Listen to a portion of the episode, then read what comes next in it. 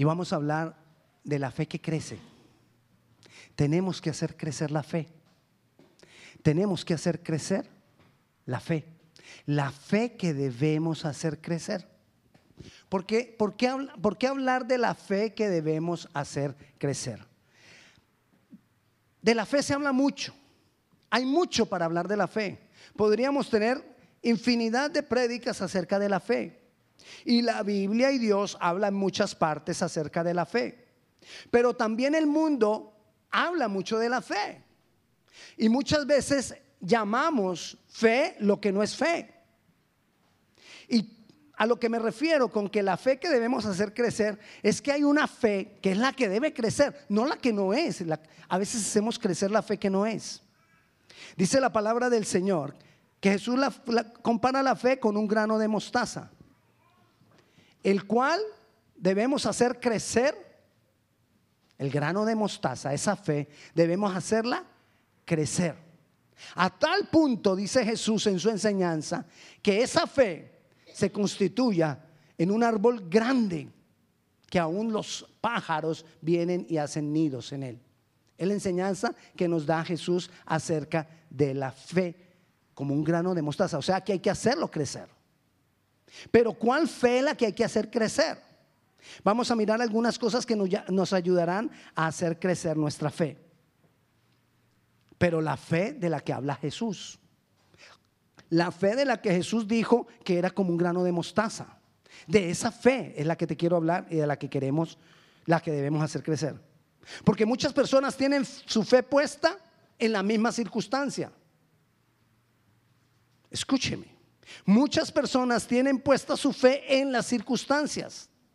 Y entonces cada mañana se levanta a ver si la, si la situación cambió, si la circunstancia cambió. Y, cuando tú estás viendo a ver en qué momento cambia la circunstancia y mirando a ver en qué momento es que cambió, quiere decir que tus ojos están puestos en la circunstancia. Y estás centrado es en eso, en que cambie, en que cambie, en que cambie. Hoy sí, hoy sí va a cambiar. Y lo único que eso te va a demostrar es que tienes los ojos puestos en la circunstancia. Y la, y la tardanza en que eso cambie te decepciona. Ay, no ocurrió. Era lo que yo esperaba y no pasó. Entonces nuestra fe no crece. Porque nos decepcionamos. Porque la situación no cambió. Entonces, ¿dónde estaban puestos tus ojos? En la situación. Hay otros que tienen su fe puesta en el tiempo. No, tranquilo, eso va a pasar. ¿Ok? O sea que por sí solo. Va a cambiar las cosas por sí solas. Muchas veces tenemos dolor y decimos, no, tranquilo, eso, eso se me pasa. No se preocupe, eso se me pasa. O sea que estamos confiando es en el tiempo. Con el tiempo todo cambiará. Estamos confiando es en el tiempo. Y lo que en realidad pasa cuando estamos confiando en el tiempo es que nuestro corazón se endurece. Le, sale callo a nuestro corazón. Nos volvemos insensibles. Y creemos que fuimos sanos. O creemos que es que, ah, ya, ya lo logré, ya me pude levantar. No, te salió callo, se endureció tu corazón. Y crees que está bien. Eso tampoco es la fe que nosotros debemos hacer crecer. Hay quienes tienen su fe puesta en determinadas personas. Hay personas que confían en las personas, en un jefe, en un familiar que le puede ayudar, pero aún las personas me pueden defraudar. Entre más yo espero de una persona, más espacio le doy para que me defraude. Si tú esperas esto de las personas, ese es el espacio para que te defrauden. Si tú esperas esto de las personas, ese es el espacio para que te defrauden. ¿Quién determinó el espacio para que me defrauden? Yo. ¿Por qué? Porque puse mi confianza en las personas. Y la palabra del Señor dice que no estemos confiados en los príncipes de este mundo. Porque mejor es el que confía en Jehová, dice la palabra. Otros tenemos, perdón, otros tienen puesta su fe en sus propios logros, en lo que cada uno puede lograr. Y el problema es que cuando yo tengo la confianza en mis propios logros y no logro algo, me defraudo a mí mismo. Y cuando me defraudo a mí mismo, soy exigente, soy duro conmigo mismo. Me ofendo a mí mismo con mis pensamientos. Me baja la estima. Me siento menos. Me siento incapaz. Cuando, está la cuando tengo depositado la confianza en los propios logros. Y otras veces la, la fe está puesta es en el medio por el cual adquirir las cosas. Le doy un ejemplo. Eso es cuando la situación cambió. Entonces, me levanté todos los días. Por 11 días me levanté a las 5 de la mañana y declaré, esta situación cambia. Esta situación cambia. Esta situación cambia. Y la situación cambió. Ah, ese es el método. Y ya todo el mundo, hey, ¿sabes qué tienes que hacer? ¿Quieres que eso cambie? Levántate 11 días, 5 de la mañana y declara que eso cambie. Y el día 12 cambiará. ¿En qué está depositada la fe? En el medio, en la estrategia. Y hacemos crecer esos tipos de fe. Pero esa no es la fe que Dios espera de nosotros. Esa no es la fe de la cual Jesús había hablado. Si nosotros hacemos crecer la fe que Cristo habló, de la fe que Cristo habló, nuestra vida, toda nuestra vida cambiará. Toda nuestra vida cambiará tendremos una vida mejor y más tranquila. Desde ahora y por toda la eternidad. Porque la fe de la que Jesús habló es una fe que perdura por la eternidad. Las otras clases de fe de que le hablé son fe que están fundamentadas en cosas pasajeras, en cosas que van a dejar de ser, en cosas que son aquí para este mundo. Ahora la pregunta es, ¿cuál es tu fe? ¿En qué tienes tú depositada tu fe? Porque de la fe que Jesús habla, es una fe que trae bendiciones hoy y trae bendiciones en la vida por venir. Pero la fe de la que tenemos muchas veces los hombres y el mundo nos habla, es una fe que es para cosas temporales, cosas que se acaban, cosas que dejan de ser. Y le insisto, Quizás nosotros hemos hecho crecer alguna de esos tipos de fe. Nosotros no podemos enmarcar al Espíritu Santo y a Dios en un, en, un método. Hermano, es que tengo tal problema. Yo le tengo la respuesta. Ayuno de 21 días. Y la persona entonces deja de comer 21 días. No le dijimos nada de Jesús. ¿En qué estuvo la confianza? en el método. Ay, es que ese ayuno es poderoso. El, ayuno es el poderoso. No Jesús. ¿Me entiende? Y entonces le cambiamos el foco a la fe. Yo ya sé cómo puede tu vida cambiar. Tienes que, ¿cómo puede cambiar la vida de tu hijo? Tienes que ir a hacer esto y esto y esto y esto con tu hijo. Y tu hijo cambia. Y entonces la persona se va confiada. Es más, hay personas que tienen subdepositada su fe en venir a la iglesia. Y tú puedes venir a la iglesia, pero si no te metes con Jesús, nada pasa. Esa fe no sirve. Y vienes a la iglesia. Otra vez, confiando en el método, en la estrategia. ¿Cuál es la estrategia? Ir a la iglesia. No vengas a la iglesia porque las situaciones cambien. Ven a la iglesia porque te vas a encontrar con Jesús y Él hará. Confía en el Señor y Él hará. ¿Cuál es el beneficio de venir a la iglesia? Porque el pastor no está diciendo que no vengas a la iglesia. No, me, no, no te confundas. Yo no estoy diciendo que no vengas a la iglesia, sino que vengas con la motivación correcta. Cuando venimos a la iglesia a encontrarnos con Jesús, nos encontramos con Jesús. Él me llena, Él levanta mi cabeza y hace que mi mirada yo la ponga en Él. Ahora sí leamos Hebreos capítulo 12, versículo 2. Porque eso es lo que Él espera. Eso es lo que Jesús está esperando. Esa es la clase de fe que Jesús está esperando. Y dice, puestos los ojos en Jesús, el autor y consumador de la fe. ¿En quién debe estar puesta mi fe? En Jesús, no en las circunstancias no en otra persona, no en mis propios logros, no en el método o la estrategia que yo utilicé. mis ojos tienen que estar puestos en Jesús. ¿Por qué? Porque Él es el autor de la fe. Es decir, no vendrá fe verdadera a ti, de esa fe que estamos hablando que perdurará, de esa fe que Jesús dijo que es como un grano de mostaza que puede crecer hasta ser la más grande de las hortalizas. Ese tipo de fe solo nos la puede dar Jesús. Nada más, nadie más. Podemos tener el mejor método, no sirve. Es Jesús, no el método. Él es el autor. Y dice también, Él es el autor y consumador de la fe. Es decir, Él es el autor, el que me da fe, pero también Él es la única persona que puede hacer que fielmente las cosas ocurran. Yo puedo buscar muchos métodos. Es más, si yo de pronto levanto esta hojita para cantar, y casualmente alguien estuvo comiendo pan croissant en ella. Y, se, le salió una mancha de grasa. Y la manchita tiene forma de cruz. ¡Ah! Oh my God. Jesús el crucificado. Salió en la hoja. Está impreso en la hoja. Órale a la hoja. Pídele a la hoja. ¿Estoy, estoy mintiendo? Eso hacemos. Pastor, yo recibí una señal del Señor gloriosa.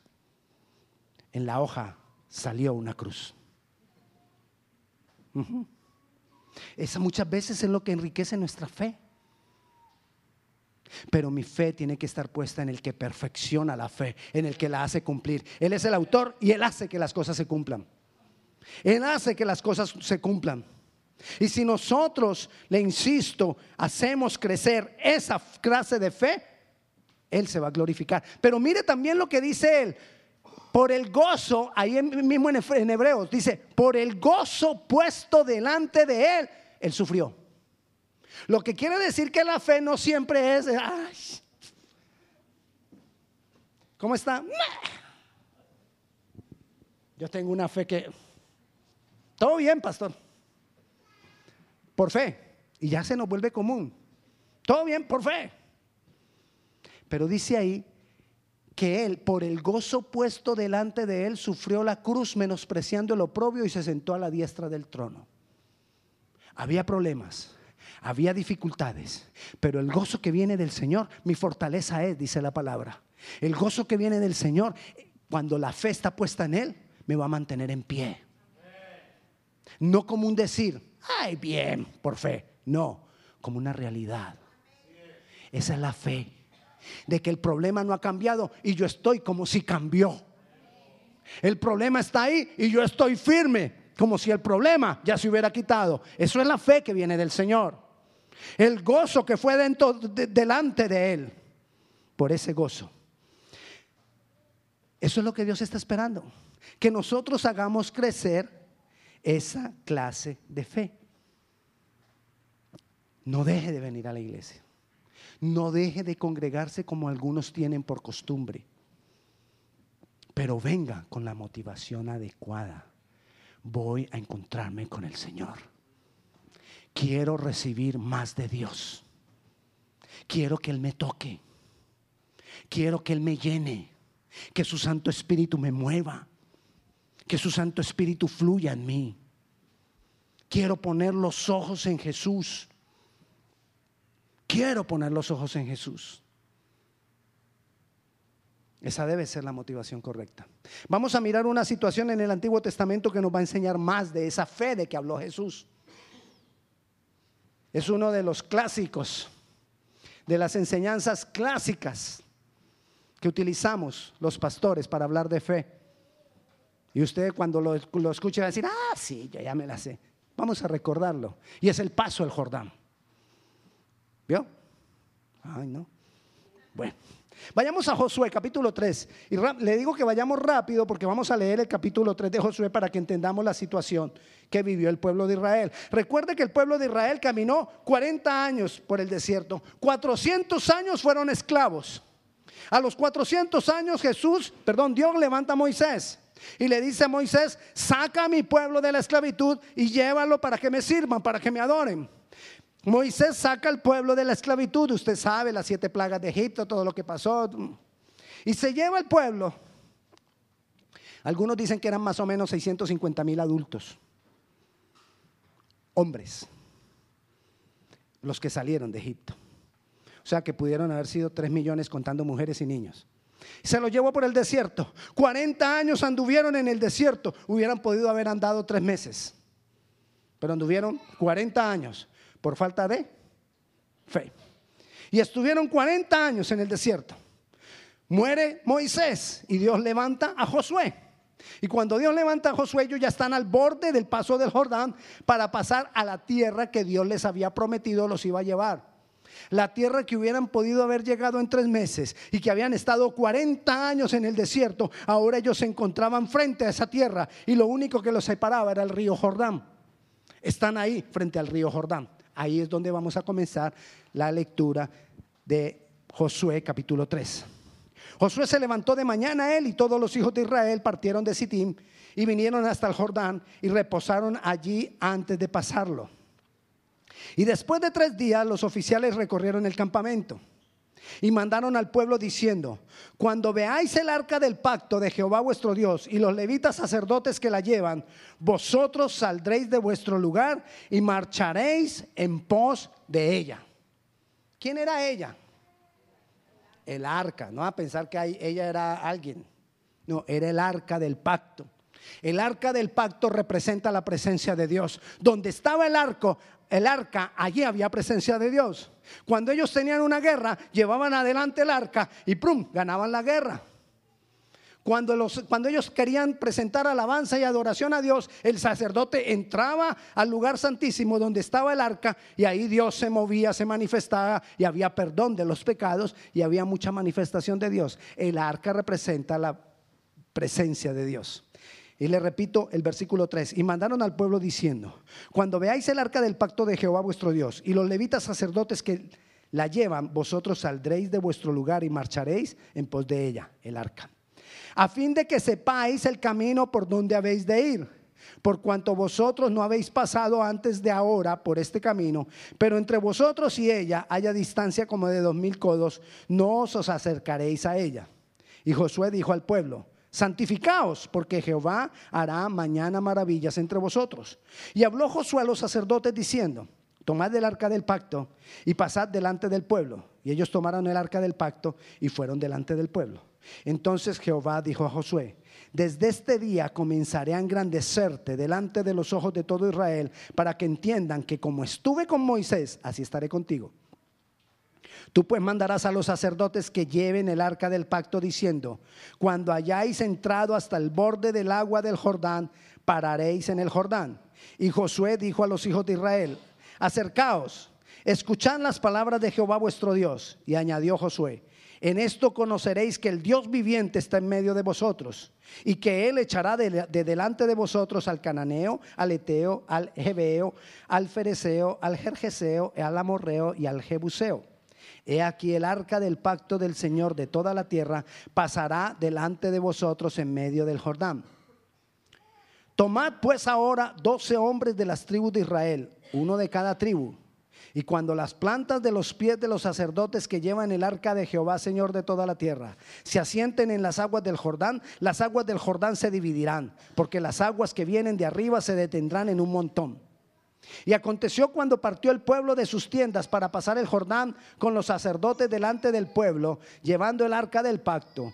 Cuando los que llevaban el arca entraron en el Jordán y los pies de los sacerdotes que llevaban el arco fueron el arca fueron mojados a la orilla del agua, porque el Jordán suele desbordarse por todas sus orillas todo el tiempo de la siega. Las aguas que venían de arriba se detuvieron como en un montón bien lejos de la ciudad de Adán, que está al lado de Zaratán y las que descendían al mar del Arabá, al mar salado, se acabaron y fueron divididas, y el pueblo pasó en dirección de Jericó.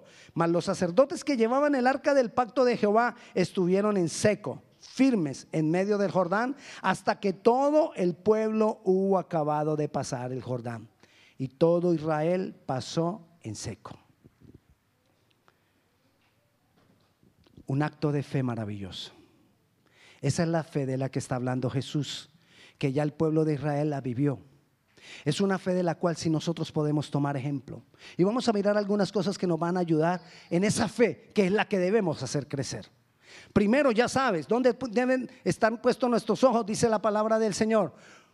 Puestos los ojos en Jesús, no en las circunstancias, no en el tiempo, no en las personas, no en mis propias capacidades y no en, en la estrategia que utilicé, sino en Jesús. Ok, entonces comienza aquí diciendo el versículo 3, y mandaron al pueblo diciendo que cuando vieran el arca del pacto, ¿recuerda qué representa el arca del pacto? La presencia de Dios. Y les dijeron, id en pos de ella. Tú quieres tener fe de la que Jesús habla, busca la presencia de Dios. No hay otra forma de tener ese tipo de fe.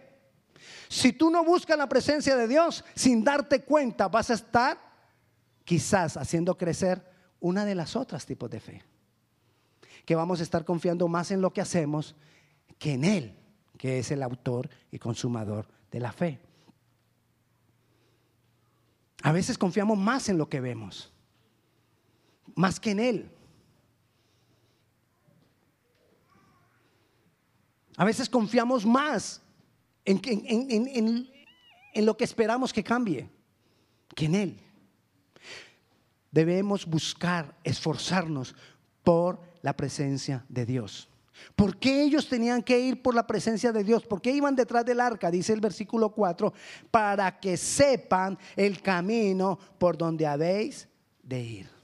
Busca la presencia de Dios para tener dirección de Dios en las decisiones que vas a tomar. Nuestra fe muchas veces está errada por falta de la dirección correcta. Fe no es solo creer, fe es tener la dirección de Dios. Fe es buscar a Dios antes de tomar una decisión. Hay veces tomamos decisiones que son obvias, que va a ir mal. Sabemos que no va a haber un buen resultado, pero no es que yo tengo fe. Le doy un ejemplo. Imagínese un cactus. ¿Ya se imaginó el cactus? Sí, lleno, llenito de espinas. Entonces el cactus le dice a un globito, te prometo que nunca te haré daño. Y el globito le dice, ay, tan lindo, gracias. Y dicen, ay, sí, démonos un abrazo. ¿Qué va a pasar? Va a explotar el globito. Así no se lo proponga el cactus. ¿Me entiende? No, no, no, pero démonos el abrazo y oremos para que nada pase. ¿Me entiende? Ya se sabe que sí va a pasar. Entonces, ¿en qué estamos? ¿En qué estamos haciendo? Tomando las decisiones sin buscar la dirección de Dios. Y después estamos diciendo, ay, pero yo tomé la decisión, pastor, pero yo ayuné y oré. Y me levanté los 11 días a las 5 de la mañana y declaré y declaré y no pasó nada. Pero es que sabía que eso no tenía, no tenía futuro. ¿Por qué? Porque no buscaste la dirección de Dios. Busca la presencia de Dios, porque el camino que tú estás recorriendo nunca lo has caminado. Pastor, yo ya he caminado por eso. Yo tengo ya aquí en el área muchos años. Nunca has caminado por este camino. Porque las condiciones del área y las condiciones de tu vida nunca son las mismas. Es muy diferente llegar al área de 25 años a llegar de 50. ¿Verdad? No es igual. Es muy diferente haber llegado al área en los años 80 que llegar en el 2015.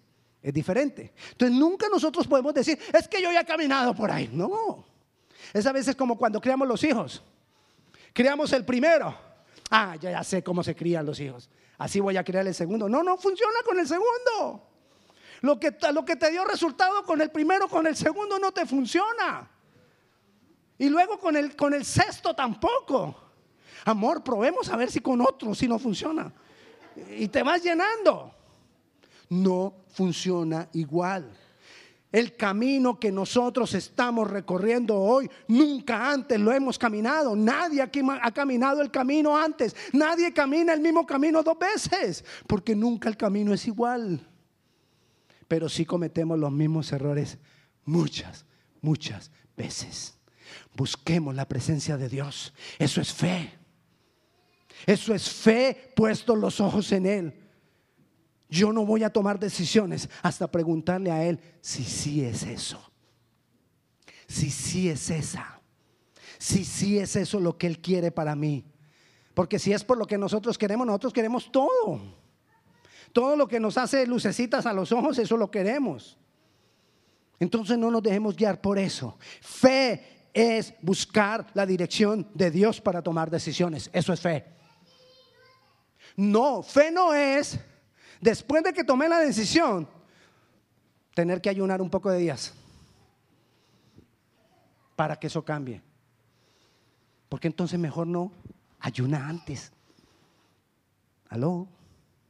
Ayuna antes de tomar la decisión. Si tú crees que por ahí el ayuno te va a ayudar, ayuna antes de tomar la decisión, no después de tomada. Amén. El 31 de este mes vamos a tener ayuno congregacional de toda Grace Covenant. Esté preparado. Yo le voy a avisar una semana antesita, le recuerdo, para que estemos ayunando. Porque como yo le hablo del ayuno, entonces usted dirá, ay, el pastor como que no cree en el ayuno. Claro que sí, pero con la motivación correcta. Amén. Entonces sigamos. ¿Qué pasa con ellos? Ellos entonces les dijeron, sigan en pos del arca, en pos de la presencia de Dios. Van a ver vocecitas, van a ver bullitas, van a ver cosas que te quieren decir, métete por acá, métete por acá. No, yo voy en pos de la presencia de Dios, yo voy a buscar al Señor, yo me voy a esforzar, yo voy a madrugar a las 5 de la mañana, no a declarar que la cosa va a cambiar, a buscar la presencia de Dios para que me guíe a tomar la decisión. La estrategia es la misma, pero el propósito y la motivación es diferente. Amén.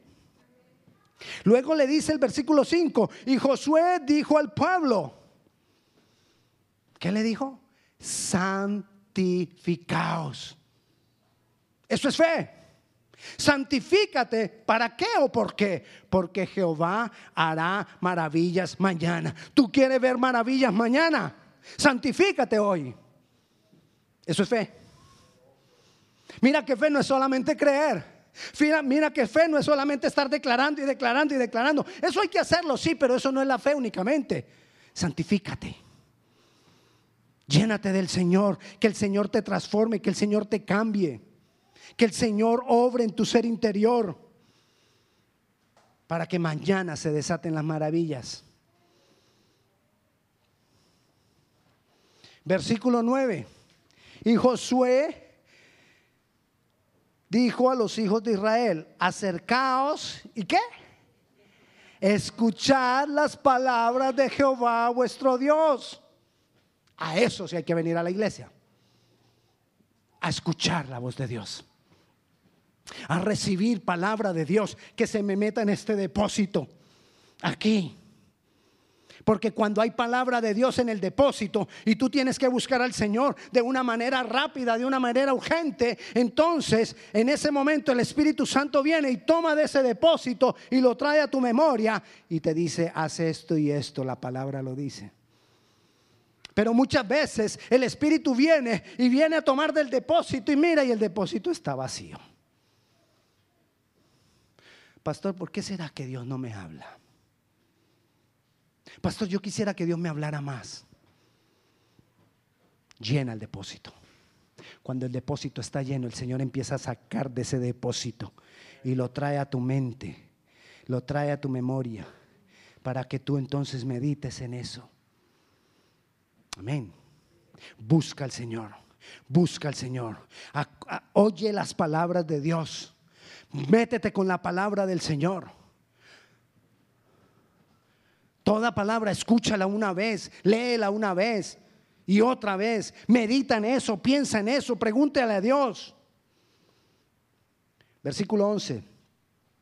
Y aquí el arca del pacto del Señor de toda la tierra pasará delante de vosotros en medio del Jordán. Deja que el Señor vaya adelante.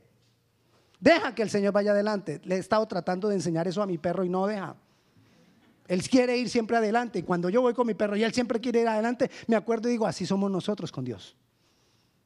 Y yo lo trato de tener aquí atrásito. Y medio le aflojo y eso se me adelanta. Así somos nosotros con Dios. No le queremos adelantar a Dios. Queremos poner el paso nosotros. Queremos poner el ritmo nosotros. A veces el Señor quiere ir más despacio. No, no, no. Más rápido. Muy lento, Señor. Yo lo quiero ya. Yo lo quiero para hoy. Señor, estoy cansado de esperar. y no se le adelantamos a Dios. Que eso es fe, dejar que el Señor vaya adelante. Porque Él es el que sabe. Dice ahí el versículo, he aquí el arca del pacto del Señor de toda la tierra pasará delante de vosotros en medio del Jordán. Si no, tú no dejas que Él vaya adelante, las aguas no se detendrán jamás. ¿Lo escuchas? Las aguas no se detendrán jamás. Y entonces ya no te toca pasar en seco como pasaron ellos. Recuerde que ellos llegaron a las orillas, pasaron los, los, sacerdotes con el arca y entonces ahí ya las aguas se detuvieron y pasó todo el pueblo. Pero si tú no dejas que el Señor vaya adelante, te va a tocar a ti mismo pasar tú las aguas. Y es difícil. Y se sufre, se sufre, se traga agua. Hay que nadar, se cansa y muchos en la mitad del camino desmayan y no crece la fe.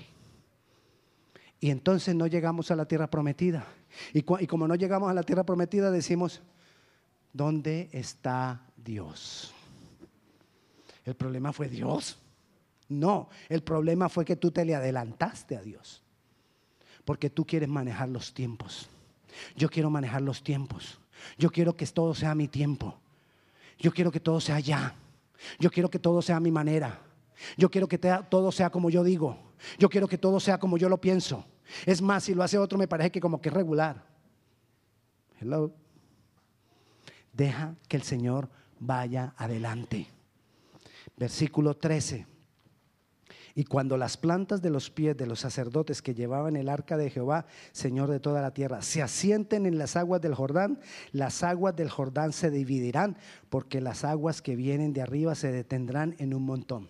Ok, mire, van los sacerdotes, llegan a la orilla, aquí están en la orilla, las aguas están corriendo y lo que les dijo Dios era que esperaran a que se detuvieran las aguas en un montón, ¿verdad?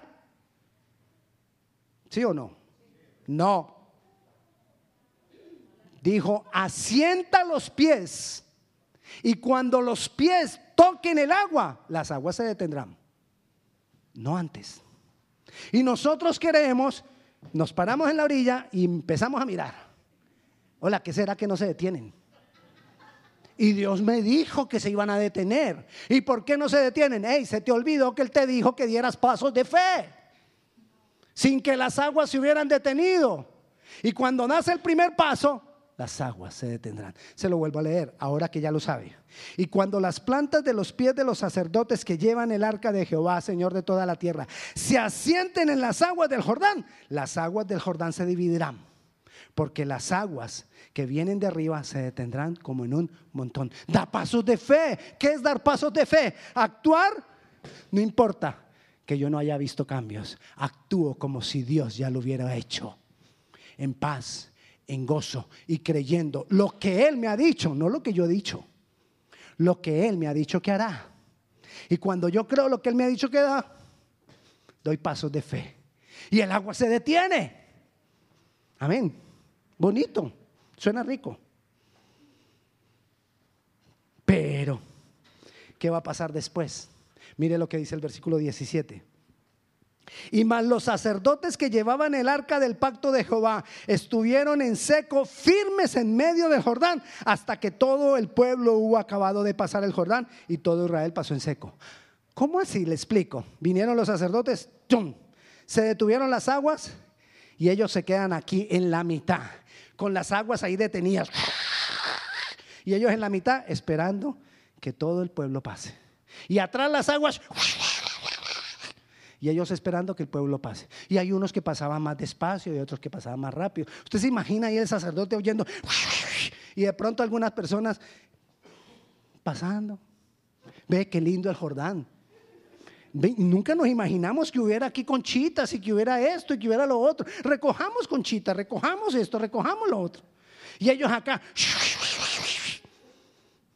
Eso es fe.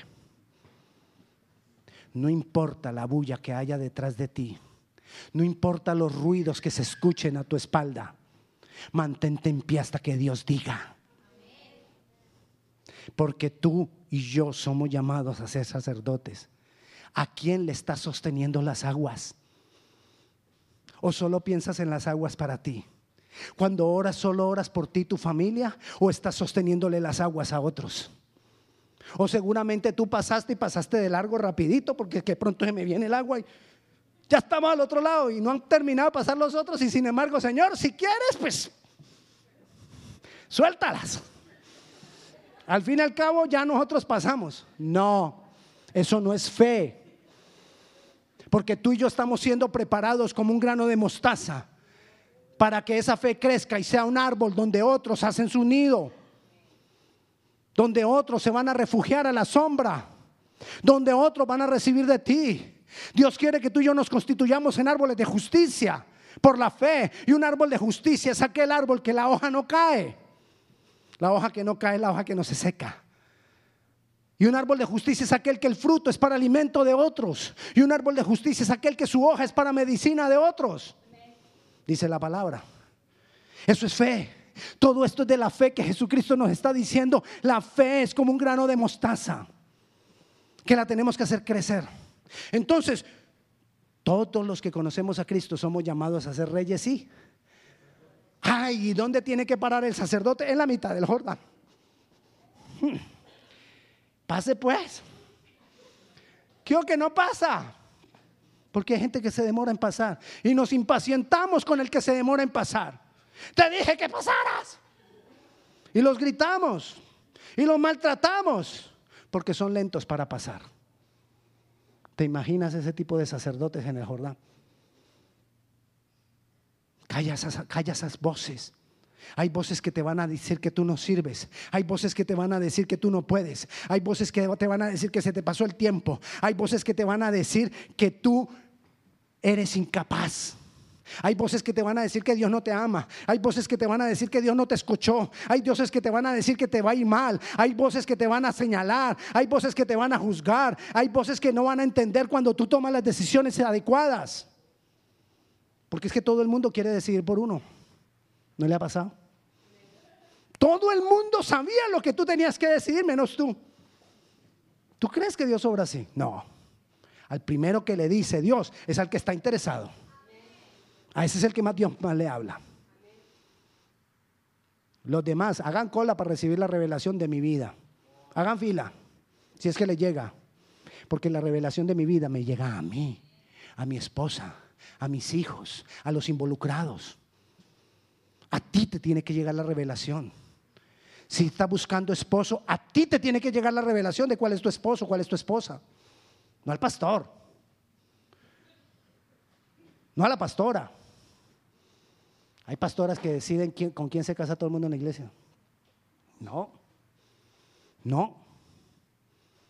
Hay hombres que se han casado, hombres de ministerio que se han casado por una palabra profética. El matrimonio no duró se acabó. Hombres famosos de adoración que se casaron por una palabra profética, su matrimonio no duró. ¿Por qué? Porque es que a quien Dios se lo tiene que decir es a uno mismo. Calla todas las voces. Hay voces que te quieren decir esto. Hay voces que te quieren decir no lo hagas. Hay otras voces que te quieren decir hazlo ya, no esperes. ¿Cuál es la voz que tú tienes que escuchar? La voz de la presencia de Dios. Busca la presencia de Dios. Busca la presencia de Dios. Eso es fe. Que Dios decida por ti, eso es fe. Que tú hagas las cosas correctas, eso es fe. Que tú hagas las cosas de acuerdo a la palabra de Dios, eso es fe. Y esa es la fe que tenemos que hacer crecer. No tomemos decisiones porque sí. Tomemos decisiones guiados verdaderamente por Dios y haz crecer esa fe. Cuando esa fe crezca, tú vas a ver el poder de Dios fluyendo en tu vida y para otros. Sigue adelante. Vayamos al capítulo 4, versículo 3. Y, y mandarles diciendo, ya pasaron al otro lado y mandarles diciendo, tomad de aquí en medio del Jordán del lugar donde están firmes los pies de los sacerdotes doce piedras, las cuales pasaréis con vosotros y levantadlas en el lugar donde habéis de pasar la noche. Versículos 6 y 7. Para que esto sea señal entre vosotros y cuando vuestros hijos preguntaren a sus padres mañana diciendo, ¿qué significan estas piedras? Les responderéis que las aguas del Jordán fueron divididas delante del arca del pacto de Jehová. Cuando ella pasó el Jordán, las aguas del Jordán se dividieron y estas piedras servirán de monumento conmemorativo de los hijos de Israel para siempre. Da testimonio de lo que Dios ha hecho por ti. Da testimonio de lo que Dios ha hecho por ti. Y no te creas tanto, porque le quitas la gloria a Dios. A veces escuchamos unos testimonios donde el testimonio no es de lo que Jesús hizo, sino de la poderosa fe que yo tengo. Y ponemos así cara de poderosa fe. De verdad. Así lo hacemos. Porque estamos dando testimonio por mí. No, da testimonio de lo que Él hizo. Es más, entre menos tú sobresalgas, mejor. Entre menos tú te exaltes, mejor. Porque la gloria es para Él. Y cuando tú le das la gloria a Él, Él se manifiesta más y crece la fe. Cuando tú le quitas la gloria a Él, Él, él como que se echa para atrás y dice, mm, bueno, que siga haciéndolo. Él ya sabe cómo es. Él ya cree saber cómo es. Y a veces nos olvidamos de que día tras día tenemos que volver a empezar. El pueblo de Israel tuvo que pasar el desierto y no terminaron. Tuvieron que pasar el Jordán y no terminaron. Tuvieron que acabar con Jai, una ciudad, y no terminaron. Tuvieron que acabar con Jericó y no terminaron. Tuvieron que acabar con la otra ciudad que seguía y no terminaban.